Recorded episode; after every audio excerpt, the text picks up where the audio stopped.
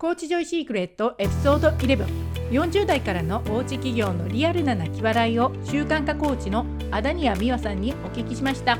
キャリプロアカデミー受講生インタビューです。美和さんはアメリカシリコンバレー在住。お家にいながら1年で 18kg のダイエットに成功。その後もお家でリバウンドなしのライフスタイルで理想の体型をキープされています。理想の体型になるだけではなく食と心を含めたアラフォー世代の女性のライフスタイルを整えなりたい私になるコーチングをオンラインで提供されていらっしゃいます。今ではやりたいことでクライアント様からの信頼も厚い美和さんですが起業したばかりの頃は自分の伝えたいことがうまく言語化されずにもどかしい時期もあったそうです。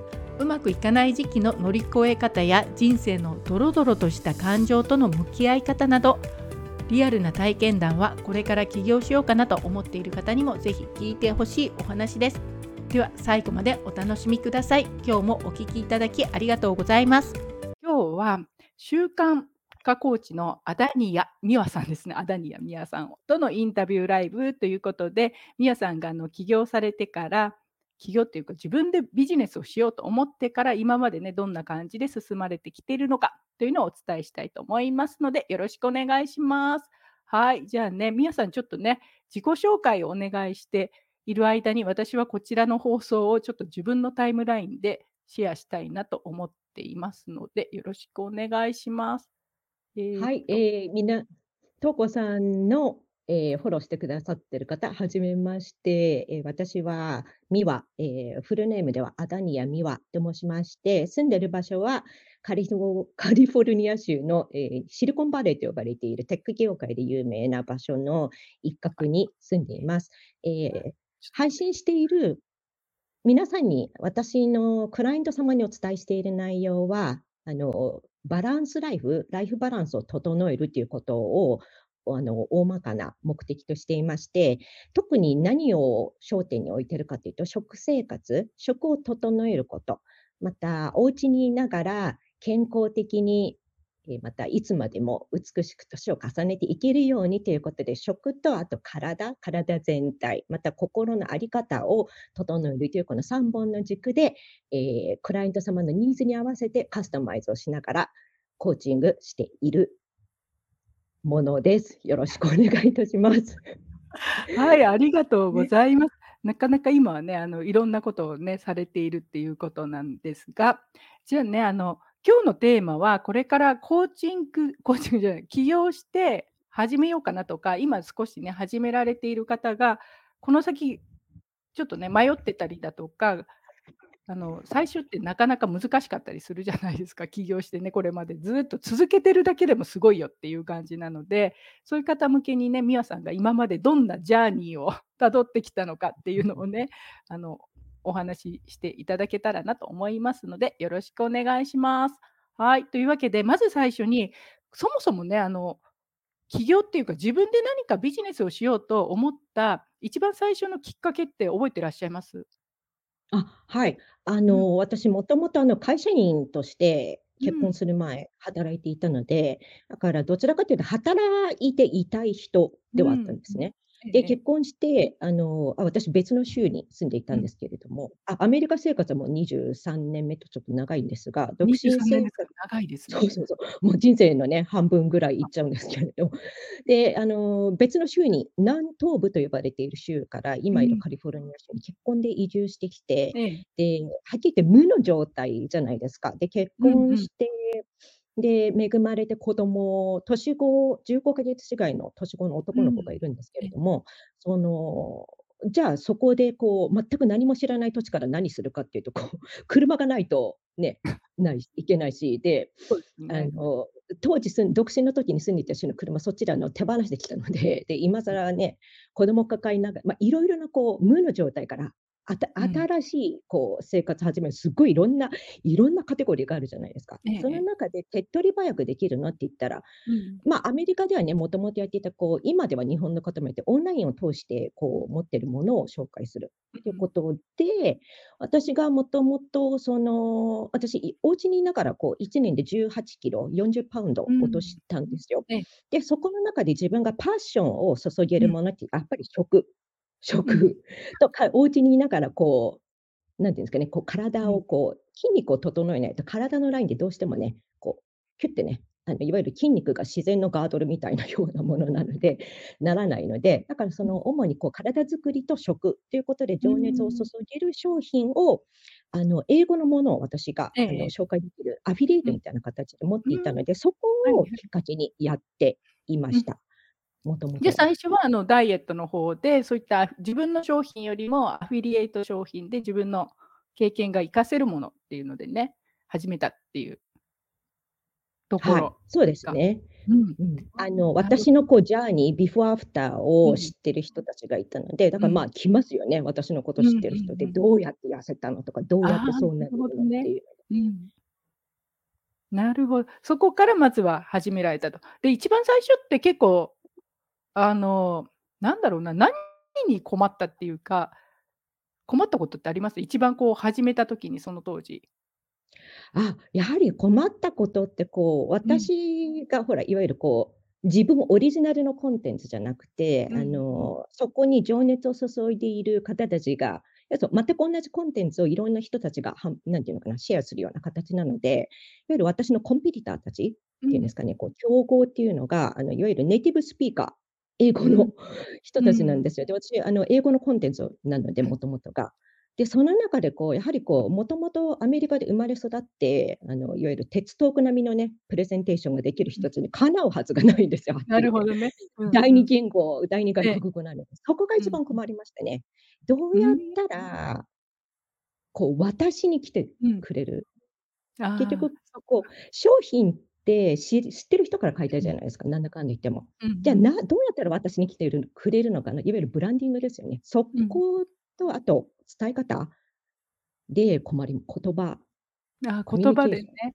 言葉うん。言葉、英語で私が英語でうん。伝えるっていうところが、ま、なるほど。しかもね、あの、アメリ。カで、あの、こう、みんな前に行く人たちじゃないですか、アメリカの人たち日本。人みたいにこうちょっとね、ああ、みたいな感じじゃなくて、ガン。ガン来るっていうところに、かけうん。分けていかなきゃいけないっていうのが、やっぱり最初大変っていうのかな。うん。で、その後どうされました？じゃあ、そこから始めて、何年ぐらいそはい。れしてたんですか？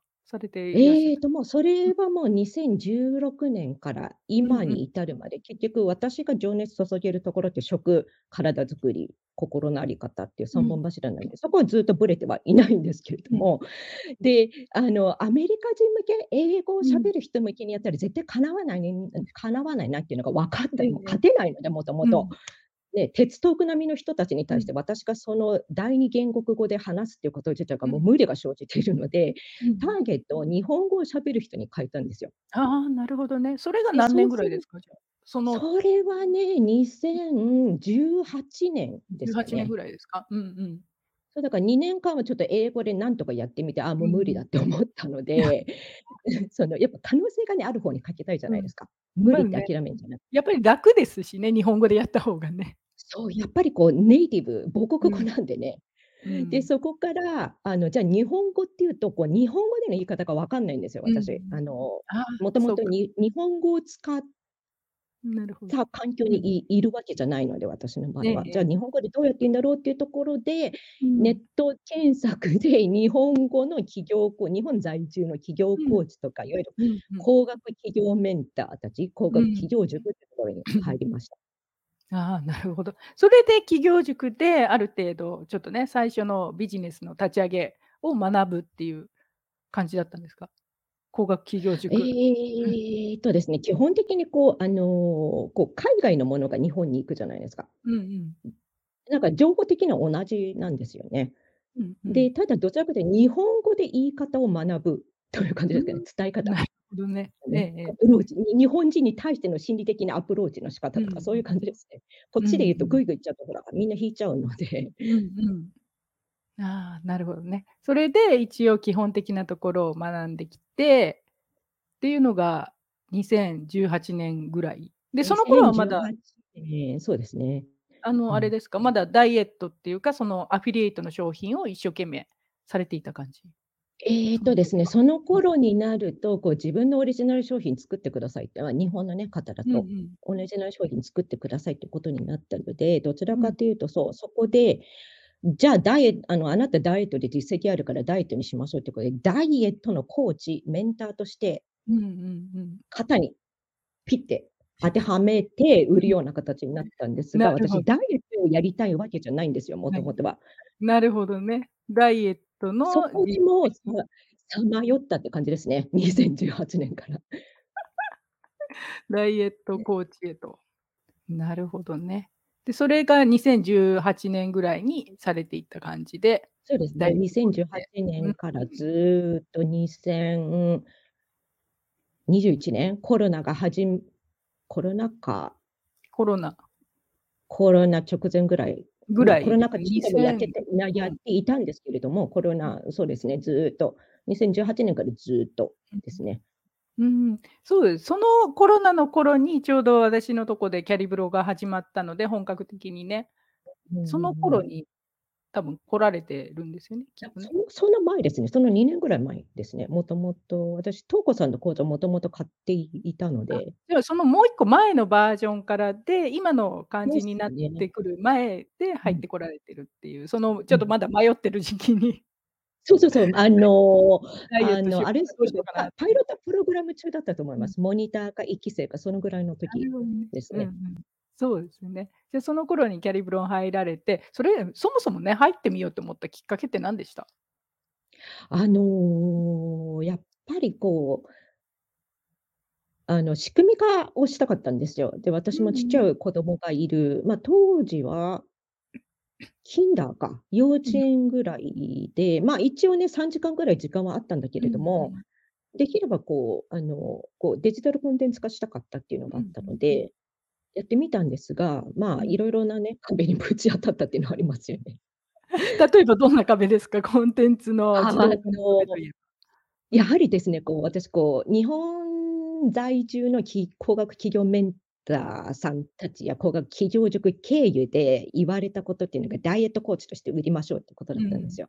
で、それははっきりと私がやりたいことではなかったんですあね。あ、なるほど、ええ。だからそこでものすごいズレがあったんうん。ですね。それが1つと、あともう1つがこう、うん。あの、なんていうのかな、こう私どちらかというとこうアメリカでやはり教育受けてるものなので、こう ABCDB みたいなこう、なんですか、マニュアル化に従ってこれやってください、あれやってくださいっていうよりも、うん。考えてもらう方にしたかうん。ったんですね。で、コーチングですよね、アメリカで。コうん。ーチング形ええ。式でやりたかったので、そこでの差、あの、日うん。本の方だとこう言われたことをすごい100、120%従順にやってくれるじゃうん。ないですか。それよりももっと考えてもらいたいやりうん。方を私がやりたかったので、うんうん。そこの2つの差ですね。なんかそこでうん。どうやったらどうやったらこうしっくりくるものが提供できるのかなっていうのでうん。3年3年迷ってます。さまよってますね、うん。2018年から21年まで。で、はい。そのところでね、たまたまこっちのね、キャリブロで、私もアメリカでやってるからっていうので、多分それでかな、来ていただいたって。よくね、そうそうで覚えてすね。ですよね。あの、からミヤさんが最初、何かの時にお話しした時に、私ずっうん。とダイエットコーチで、ね、あの、日本の方ではね、やってくださいってうん。言われてたんですけど、ダイエットコーチはダイエットだけじゃないんですってすごくそう、ね、言われて、そうそうそダイエットしてくださいって言ったら、私もうブチギレますよぐらいの勢いでなんかね。そうそうそうそう。それじゃ話ないっていうね。ね、あの当時。は。そこじゃないって言うんですよね。う、そうそうそう。すっごいもうダイエットだけじゃないんですって言われてたんだけど、うん。でも、じゃじゃあその代わりどうするのって言われた時に、そこがまだどうしようっていうね。うん。そういう感じだったかな、ちょうど。で、そこからそう。あの、そうですね。うん。うん。で、そこかそう、あのらどうでした？あの、ダイエットじゃなくて、じゃあ何をしようかなって思った時に、ややっぱり考えるじゃないですか。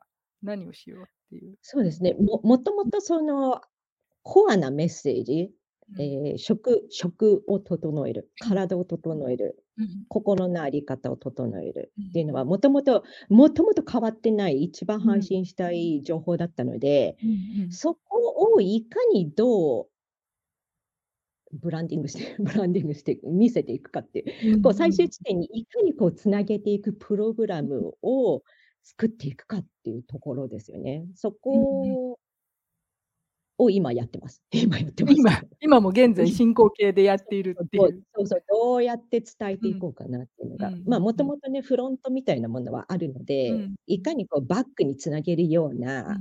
こう、シナリオでうん。進めていくかっていうことああ、ですね。そうですよね。あの、うん。最初に購入っていうかね、最初に知ってもらって、その後にこちらの本命っていうところまでね、来てうん。もらうっていうので、どうしようかなっていうのがね、繋そうがるですね。っていうので、うん、実際あれどうですか？あの、起業され起業っていうか、こういう風にね、もうちょっとね、数年間やってみて、あの、やろうかなって最初に思った時と、2、3年やってみてね、実際こう、あれ、お意外だったなとかなんかあります？びやってみて分かったこととか。あ、その、最初その、日本の日本うん。在住者の方の企業ね、工学企うん。業コーチとか、工学企業塾経営でだいとお尻やらされてやらされうん。たっていうかね、やややっていた、こう、なんか言い方がね、こううん。型にね、こう、ライトコええ。ーチって型に入ってこううん。配信していた時で、ま、実際うん。クレント様がね、あの、いたんですけれども、うんうん。その時にやっぱりこうね、ダイエットコーチじゃないなっていうことは きましたね。なるほどね。なんかこう、こうこう、うん。なんていうのかな、さっきも言いましたけど、こうマニュアルじゃないんですよね。うん。うんやっぱり私うん。考えてもらいたいので、あの、理由はその、自分で考えることによって、うん。自分の中で一番しっくりくるやり方が分かるし、こううん。私はどちらかというと一生ものとして、ライフスタイルの一うん。部としてやってもらいたいのでええ。だから、ま、そうそこですね、気づいたのが。なんかうん。こう、これ食事の例えば、ね、いうん。わゆるいわゆる皆さんがね、一般的なこうダイエットコーチ、ダイエットうん。メンターさんがやられてるような食事のログだけではないっうん。ていうことですね。もっとその下にある、もっうん。と根元にあるものに、私はアプローチしていきたいうんうなっていうことん。に気づきましたね。なるほどね。じゃ、実際にそれもやってみないと分からないですよね。クライアントさんに、あうの、最初ん。はダイエットでやってみるっていうので始めてみたうん。けどなんかちょっと違うなって、物足りなくなってきて、うん。さらにここよりうん。深いところをやりたいっていうのが分かってくるっていうね。うん。そうですね。なるほどね。あの、うん。そういう感じで徐々にやりながら、結局今の、あの食とうん。習慣と、あとエクササイズ、うん、そういうような柱の方へ落ち着いてくるっていう、そういう感じで来られてます？今、じゃあ。そうですね、ま、あうん。の、うん、そうですね、あの、こう、もともとこう最終的に伝えたいもの自体は全然ぶれてうん。ないので、うん うん。その入り口ですよね。うん。入り口をこう人に合わせて、人っうん。ていうかね、なりたいニーズに合わせてうん。こう、アドバイス、これいいんじゃないですか？っうんていう風なうんうん。形で。で、あとはこうやはりやり続けていかないと、うん。ね、結果って出てこないので、なんだかんだ言っても。そうです。それね、あの、やり続けるって結構大変だと思うんですよね、やっぱり。うん。何がモチベーションですか？ミワさん。やり続けてきて、今までこうあ。辞めずにずっと続けてきてる理由って何ですかね？ああ、私にとって、そう、そうん。れがですね、私にとっての一番最終的なこう伝えたいメッセージでもあるんうん。ですけれども、諦めない、自分を諦めない。こう。なりたい自分って絶対。大かれ小なり、こう皆さん抱いてると思うんですよ。それが具体化している人もいれば、もんやっうん。として言語ができてない人もいるんですええ。けれども、そのなりたい自うん。分を諦めないことなり。たい自分を諦めないこと。うん。それがモチベーション。そうですね。ちょっとね、コメントに書いときますね。なりたいあ。自分をひそう、それ、諦あ。めたらなれないので、はま、い。諦めたら、ね、なれないですからね、そこ。でね。そうそうそうそううんうん。そうそう。あのなりたい自分ってちなみにどんな自分ですか？あ、私にとってはですね、うん。あのこう、よよくあのね、最近の今抱え今こうサポートしてるクライエントさんからもうん。言われたんですが、あのね、ミワさんは、いミワさんがやりたい好きなことをやっていて輝いているってことを言われましたね。そうなあ、り好たいですきなこ。とをやって、うん。好きなことをやって輝いている。それたがただこれミワさん、そう、なりたいね。自分のうんうん。うん。なるほどね。その好きなことっていうのが今のビジネス？好きなこそうですね、もう食うん。食、体を整える。食とま、食と体って結局そう、体ってうんうん。心のあり方と直結しているので、うんうん。かなかんじゃ外せないので。うんうそこですね、ん。食、体食、体。食生活、体、心。ま、いわゆる。心ってマイマインドとかあうんり方うん。ですよね。うん人生においうん。て。なるほどね。それで、そこをやってビジネスとしてやって輝いているっていうのが、もうそれが自分がなりたい自分だから、そこまでもう、あの、諦めずにずっと続けているうん。っていう。うん。そうですね。あ、今もこうアップグレードしてますよ。アップグレードでは変ですけどね。あ、諦めてない。あの、ちょっとうん。毎日日々ね、アリ日々。のアリのあアリのアリのうん。足踏み？みたくこうね、ちゃんと進んでますよ。アリ早いですよ、あれね。あれ早いですね。あれ早いですよ、アマイクロねマイクロスコープレベル見えたね。なるほどね。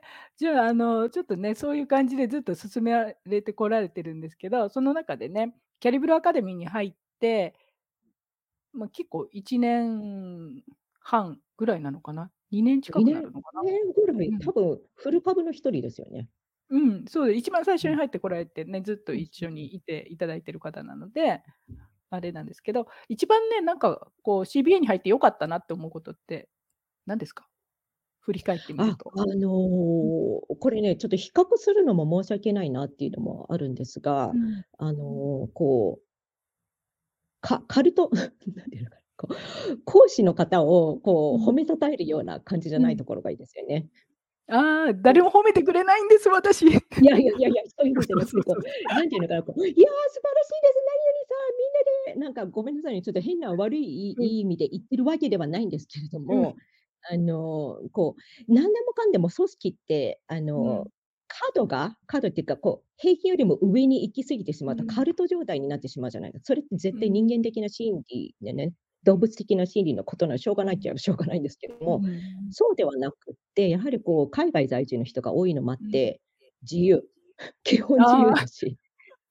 ま、で、結構私自由で好たちってこうきにやってますよね、皆さんね。そうそう。で、基本的にこう、あの、こう、うん。私たちってこう、あんまりこう人の領域踏み込まないじゃないですか、うん。大体。だからまあ、言わないし言わないしうん。っていうかね、いや、聞かれたら答えますよ。聞かれうん「どう思ってうん。るんですか？」とか「どう思いますか？」って聞かれたら、もちろんアドバイスはしアドうん。バイスかね、私はこう思うんですっていうようなこう、個人レベルでのアドバイスうん。はしますけれども、ま、それ以上求められたら、あの、うん。DM でね、お返しはしますけれども、あの、こう、お互いこう自分のパーソナル、あの、バブル、なんうん。ていうのかな、こうスペースはうん。尊重しつつ、相手うん。のスペースも尊重しつつ、こうお互いみんなでこう、ね、うん。高め高め合えるっていうか、感じですよね。情報交換したりとか。うん。それが一番いいですね。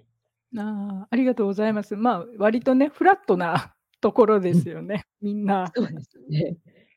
うんうね。ん。それぞれがなんか、あと、すごい、ミアさんはこうね、ヘルシーっていうか、ライフスタイル系だしあの、手芸関係の方とか、いろんな趣味。系の方から、いろんなうん。方がいらっしゃるから、ま、それが割とフラットなコミュニティになってるのかなっていうのもね、うん。ありがたい。確かにね。こう、いうん。い異業種？いいうん。異職異業うん、種の業種。異業？うん。異なる業種。か。そうそうそう。の、異なる業種。ね。うん。異なる業種。の方たちとの意見もすごいうん。参考になりますよね。ああ、なそうですね。ううん。ん。なるほど、その視点があったのかっていうのが入ってきますかう。うん。ら、あれはいいうん。ですよね。私もすごうん。い意外っていうか、あ、そういう良さがあるなっていう風にね、すごいうん思っ。たとこなんで、うんうん。なるほどね。じゃあね、あの、あとはこれから、あの、オンラインビジネスを始めたいんだけど、ちょっとできるかなとか、どうしようかなってうん。思ってる人に、何かね、アドバイスってありますか？あ、はい。あの、やはりね、自分を知ってください、ですね。ん。そこがもうコアですね。コアっていうか、かうん。核。うんあの、うん。こううん、今はほらググればね、いろいろなこう、つノウハウ集客ノウハうん。ウとか、あの、うん広告うん。ま、私広告はまだそこまでうん。手追いつかないんですけれども、ほら、いろんなこう手法とかうん。ツールとかノウハウってあるんですけれども、うん。その前段階で自分を知らないとできないんですよ。その自分のい。わゆる。企業的な言葉で言うと、強みとか弱みとか、う自分のん。パッション、自分が何について一番うん。譲れないのか？とんか、うん。あと、本当にこう自分が一番生きがい、生きがいってね、なんかちょっと変な言い方で、自分がこう情熱注げるもので、これだけは絶対に伝えたいものは何かうっていうことをん。先に知っておくことっうん、ていうのは、うん。コンテンツ作りで絶対欠かせないものですね。そうですね。あの。うん。自分を知ったり、ほんとにこれだけは絶対に伝えたいっていうものがなうん。いと諦めちゃいますよね、さっきの話じゃないけれど。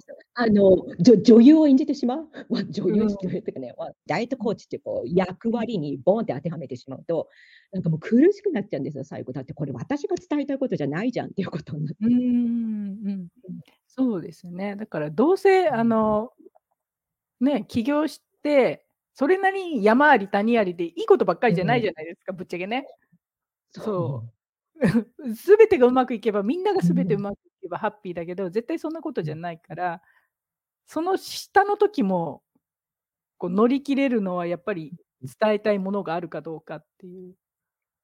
そうですよね。だって自分が譲れないものっうん。て、絶対誰かし絶対ってね、あの、なん強い言葉使います。でも、ああうん。るんですよ、皆さん。うん知ってる人うん。もいれば、ね、ビジネスやってる人はほら、ね、もちろんいろんな棚卸しとかやってるから知ってますうん。けれども、そうでない人でも、譲れないものって絶対あるんですよ、皆さん。うんうん。必ず。例えばこれね、ま、お子さんがいる方であれば、ちょっと汚されると嫌とか、それってはっきり自分の中で譲れないものなんで、うん。そこを知っておくと、ん。どんな時でも、こうね、ま、確かにメンタル落ちた時は休んだ方がいいんですけれどもね、リセットする。うん。そうそう、リセットも必要なんですけれど。うん。だからそこのね、譲れない部分っていうのは、あの、うん。把握しておくといいと思います。うーん、なるほどね。そうですね、起業でもこれってね、起業する前ってなかなかわからないですよね。自分を知ってるうん。ことがなんで起業うん。にとっていいのかっていう繋がってこなうん。い。うん。気づかないと、いえ大事なんだけどそれよりも先に、なんとなくね、ノウハウ系ですよね。ノウハノウ系知りたいっていう、すごうん。い分かるんですけどね。だからどっ分かるんだけど、でもやっぱり自。分を知った方が続くよって。いう。うーそうそうそう。ん。あの、ね、うん、別の例で言うとこうブランディングカラーとかってあるじゃなうんいですか。うん。で、それあの、なんていうのかな、こう、あ、私もそそっち系の知識はあるんですけれども、うん。例えばここ骨格診断とか、何でしたっけ、顔診うん。断とかで、あなたこ。れですって言っても、それうん。自分がときめかないと好きじゃないんですよ、はっきり言って。うんうんうん。そういう診断が出ても、それ自分が好きかどうかで、自ん。分が好きじゃなかったら、それは単なる診断だって、あなたうん。に合うものではないっていうことは、そこ譲れない部分っていう話になるんですうん。けど。なるほどね。それもないと、ね、だってい自うん。分が発しないま、例えば私うん。が発しているメッセージうん。と、ま、例えば私がティールカラーがあなうん。たに合いますよって言われて、私がティールカラーでやったら全然マッチしないじゃないですか。そそこなんですよね。だからこう、自うん。分が譲れないメッセージ。とかものを知ってると、それにうん。合うような、こうね、そこいわゆる調べてもらうとか知ってもらうん。うとかになるんですけれども。うん。ま、あと欠かせないのもは、あの、必ず自分で向き合うと、どうしたってドロドロ時代な暗黒のね、ものが出てくるので、そこは仕方ない。でも、そこを乗り越えればできると思いますなね。るほどね、ちょっとね、ちょっと書いときうん。ますね。自分とうん。向き合うと、暗黒時代。そうそう、絶対のドロドドロロが出る。ドロッとろした感情こそがこう、ぐってね、持ち上げるんですよ、自分を。うん。なるで、ほどね。綺麗ごキラキラ なんかなんかどんどんね、毒がなんていうのかな、こう、うん。上手く美しい言葉でこう、キラキラ系は確かにこううん。魅力的なんですが、うん。あの、ほんとにこう人を動かすものってうん。ドロッとろした感情じゃないですか。ん。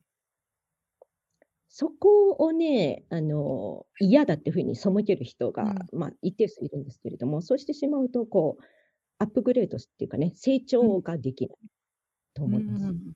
ん。これね、あの、ちなみにちょっとね、暗黒時代のドロドロしたうん。感情と向き合うって、ミアさんどうやって向き合いました？ましま、それが何かとは聞かないですけれど。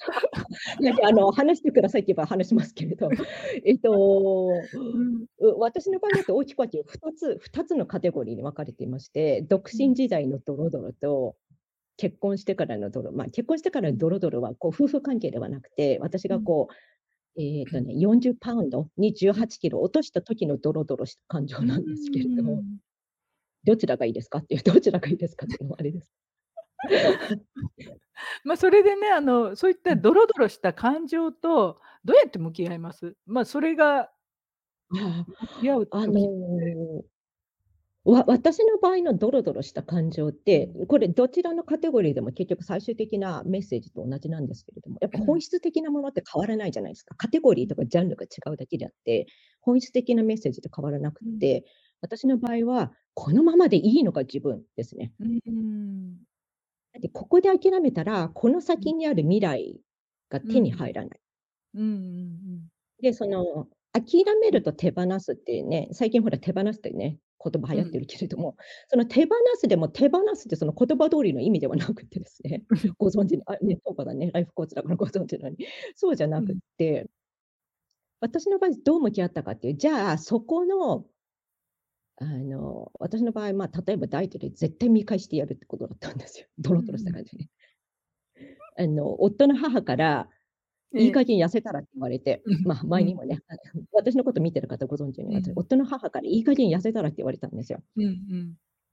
で、それ夫の母は全然覚えてないんですけれども、思っうん。たこと口に出すタイプの人なので、ええ。で、私のそれがもうなんか、なんだこれって、バッてもううん。心の方のがもうマックスで燃え上がったんですよね。うんうんうん。で、絶対見返してやるっていうので、そこですね。絶対見返してやるっていうので、でももちろん壁にぶち当たるじゃないですかね、うん。ダイエットやられる方はご存知のように。じゃあそこをどう乗り越えたかっていうと、じゃあその、おんなじことやったって、うん。あの、結果出ないので、別のことをやるっていうのが、ま、これ一般的な本質じゃないですか。おんなじこうん。とずっと繰り返したって成長成長ってこう、ね、成長きょうくすなんていうのかな、こううん。成長枠があって、必ずぶち当たるんですよ。じゃあそこの次の自分のブレイクスルーするには何すうん。るかっていうと、かわ違うことやらないと、うん。ストレッチ、自分のね、トークさんで伸びしろですよね。うん。伸びしろの部分伸びないので、伸びない。そこを違うことをやるっていうこうとですよん。ね。そこが諦ん。めないとか、今あうん。るものを手放すっていうことになるんですけれどうん。も。そうですよね。今やってるのをある程度手放さないと隙間ができないから、余裕ができないから、新しいことも入ってこないっていうのがね、うん。ありますよね。ううん。ん、なるほどね。なんでね、まあ、これからやるには、まずはやっぱり自分を知るっていうのと、自分を知ったら暗黒時代と向き合うことになるけど、それも一つの芸の肥やしじゃないけどね、そうなるよって。いう、そういうとこですね。なるほどね。あとは、あの、みおさんね、じゃあこれから、あの、どうだろうな、今ちょっとね、ブレイクスルーするには何か違うことをしないとした方がいいよっていう話があったんですけど、みおさんこれからどうします？この先、何やっていきたいですか？あ、この先はですね、はうん。ええと、やはり今取り組んでいることうん。で、あの、ね、しこれ集中しないとできないことなんですけれども、やうんうん。はりこうデジタルコンね、トウコさんみたくこう、他のね、キャリブロうん。の皆さん言ってるようなデジタルコンテンツ化をしたいですね。うんある。程度は。なるほどね。じゃないと。他のことに余力がね、余力がうん。いかないなんていうか、回らないので、他のやりたいことにも。うんうんうん。そうですね。あの、うまいことシステム使ったら、その分時間ができるので、自分が他のうん。できることっていうかね、自分じゃないとできないことができるようにな。るっていうのがね、ありそうますよね。ね。うん。じゃ、それをちょっとやっていきたいということかな。他は何かありますか？あとはどうだろう、こういうサービスとか、サービス系ではどうですか？今後。あ、サービス系はですね、えっうん。と、これ私の個人的な情報にもなるんですうん。が、私あの、9月からうん。UCLA うん。の、あの、UCLA ってメンタルヘルスで結構特化してる大うん。学ではあるんですけれども、そこの教授がやってるパイロットプログラムうん。の、えっと、コーチングの、なんですかね、特別プログラムにちょっとうん。受かりまして、で、そっちの方でもございます。あの、ありがとうございます。その、うん。あの、ちょっとずっと集中してやっていくんですよ。うん。で、そこでの、いわゆるこう、なんていうかな、コーチング学んだことのアウトプットっていううん。話ではないんですけれども、そこで、あの、どちらかというと細々と、あの、うん。気になる方とかね、私に特別に興味があるとか、うん。方向けで細々と、まあ、ちょっとやっていきたいなっていうのはありますね。どちらかというと今あるもので、なんていうのかな、交換日記形式みたいな感じで、うん。私と1対1でこう、なんていうのかな、こううんうん。整える整えるっていううん。いうことです。ちょっとあのうん。場をね、その他物で、やっていきたいなっていう構想は抱いています。うん、まだその募集ね。とか全然かいい加減うん。書けないとね、6月なんでなんですが、それこそほんと整えないとっていう話なんですよ、そこ。そうなんですね。UCLA はい。の、あの、ヘルス関係って言われまヘルスコーチえ、メメン？タルメンタルヘルスですね。メえっとね、ンタルアプリ、UC えっとね、うん。UCLA のマーク、MA MAC、メンあ、ググればね、で、ググればねってあれです、グそうなんグれば出てくるんですけれども、うん。あの、結構し心理とかメンタルヘルスですうん。ごい特化してるんですよ、UCLA のその分野って。で、アプリも出してるんですけれども、うん。そこの教授の1人がパイロットプログラムで、うん。いや、UCLA の名義ではなくて、彼女名義でのパイロットプログラムをん。出すので、そこのコうん。ーチングに6か月いているといううん形ですね。うん。ま、もともとこう、私あの、さあの、3本ば私の3本柱である食と体と心心っていうかうん。マインドのあり方の方では、あの、私があのなんですかね、私もともとクリスチャンなので、そこでのあり方自体はあるんですうん。けれども、こうシステム化？なんていうのかな、システム化という意味ではこう、どうやって伝え それこそね、どうやって伝えていったらわからないっていうことで、今回その9月からやる UCLA の方うんうん。での、あ、特別コーチの方ね、うん。コーチングのクラスをちょっと導入させてやっていきたいなっていう構うん。想を抱いています。なるほじゃね、今あるプログラムがさらにバージョンアップするというか、パワーアップするっていうのかそうな。ですね。うんうんそうそううん。そうそう、もっとよりこううん。配信しなんていうのかなやりやすくなる やりやすくなるか。やりやす気に多なる気になる分あのリうん。リーチしリーチ？リーチ、あの、リーチ、なんて言うんだろう、日本リーチリーチミー、なんて言うんでしたっけ、えっとね届きやすくなる、届きやすくなる。知りやすうん。くなる。はい。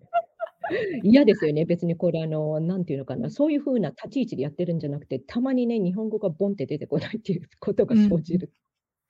なんかね、私の場合は英語も日本語もやばくなってくるみたいなのがありますけど、どっちも出ないよみたいな。そう、だから、それこね。そほら、私で言うと弱みっていう部分になるんですよね。日うん。本人の方に対して出てこない。あ、でもそれがね結局それこそさっきの自分を知るじゃない、それが自分を知るっていうことになって、だからもうこのままでいいやっていう感じで。ま、自分を知って受け入れるんですよね、セットでね。否定しないでこもう、うそうすそうそうそう。うん。こういう私でも良ければ来てくださいねっていうので。そういう感じになりますよね。なるほはい。どね。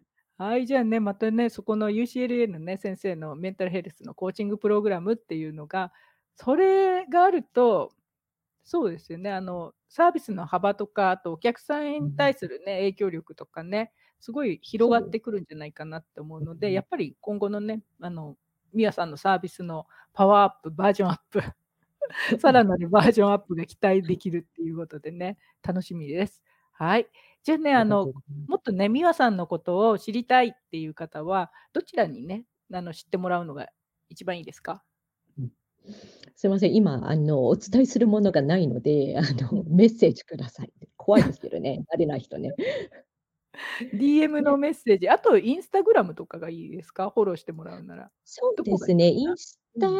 インスそうですね、インスタうん。でとくとインスタのみの方はインスタで、あの、基本うん。DM いただいて、あの、拒否ることはないので、うん。あの、ね、初めての方ね、怖いと思うんですが、あの、いや、怖く怖ないですよ。そうそう、怖くないので、勢いがあるけれどもうん。怖くないので、あうん。DM でまず、そう、そこはい。もそこもね、そう、整えないとって話なんですよね、うん。いい加減。なるほど。じゃあね、あの、後でミワさんのインスタグラムのアカウントかな、お伝えしておくので、それでこうターゲットっていうかね、お客さん層ってしては世代的にはどのくらいの世代ですか？あ、そうですね、やはり40以降、ま、どちうん。らかというと45以降ですうんうね。ん。あの、こう、私のテーマってこう諦めうん。ない、自分をうん。諦めない、自信をつけたいうん。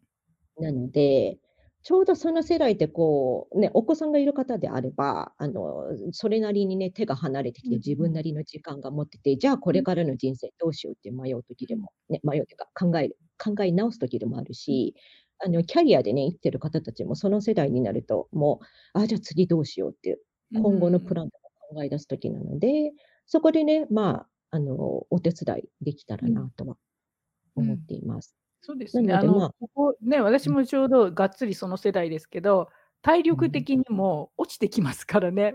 体そうもなんか。ね、ギシギシいっそう。てきますから。そうそうそう、自然の摂理には逆らえないんで、そこはこう「私は違うわ」とか、10代の自分をインストールじゃなくて、今ある自分を受け入れて、うん。その自分でできることうですよん。ね。そうですね、みやさんのあうん。れはね、お家でできるっていうのがいいですよね。それがね、自分でできるようになっていくっていうのがね。うそうそう、ん。だからもうコロナとか関係なしで、もうその前からずっとやってうん。ましたけれども、だからコロナ突入した2年間とかもう全然影響ないですね、私うんとか。うん。なんでね、家の中できちんと自分自身のメンテナンスが、あの、マインドうん。も体も、あと食生活もできたら、ま、うん。ほぼ事足りるっていう感じしますよね。そうそうそう、そこが基うん。本ベースじゃないですか。うん。そこでビジネスやりたい方がうん。ね、ビジネスを進んでいただいてもね、全然いいでね。ですよね。自うん。分が資本なんで、そこを大事にできるっていうのが。はい。というわけでね、そんな感じでアラフォー、アラフィフ世代の女性向けに、心と体と食生活を整える食習慣習慣コーチですか？今は。そうですね、あ、ライフスタイルの一部としてうん。っていうので、そうですね、どちらかといううん。と、そう、ようやくそっち側に落ち着きました。落ち着きました。ようやく、ようやく。はい。ようやく、あの、習慣はい。コーチとして活躍中のアダニヤミワさんに、起業してから、じゃあほんとに自分がこれをやりたいんだっていう情熱を持って伝えたいものをね、どうやって見つけてきたかっていうのと、あの、山あり谷ありの起業ジャーニーの中で、こう諦めずに続けてこられるための秘訣っていうのを今日はお伺いしました。はい、というわけでミワさん、今日はありがとうございます。忙しい中ね。ありがはい。とうございます。みやさんのお話を伺って、絶対に譲れない思いを言語化することの大切さを改めて感じました。そのパッションがあるからこそ続けられる今後のみわさんの活躍を楽しみにしております。自信を持って人の役に立てるビジネスで毎月30万円から100万円の収入を得て経済的な自立と時間的余裕がある。仕事も家庭も両方欲張れる。そんな自由なライフスタイルを手に入れる。それを実現するアメリカ式のうまくいく最新マーケティングを学び真似するのがキャリブロアカデミーです。世界各国から70名以上の素敵な起業家様が集まるコミュニティキャリブロアカデミーのご案内をご希望の方はキャプションのリンクより無料セミナーへご参加ください。個人コンサルとグループコンサルをご希望の方はメールもしくは DM 等でお問い合わせください。皆様とお話しするのを心より楽しみにしております。今日も最後までコーチジョイシークレットを聞いていただきありがとうございました。今日の放送が役に立った面白かったという方はぜひポッドキャストの購読やレビューを書いて応援していただけると嬉しいです。またこういうことを話してほしいとかこんな時はどうするの？といった質問などある方はお気軽に DM やインスタ Facebook 等からお問い合わせください。ではまた次の放送でお会いしましょう。ありがとうございました。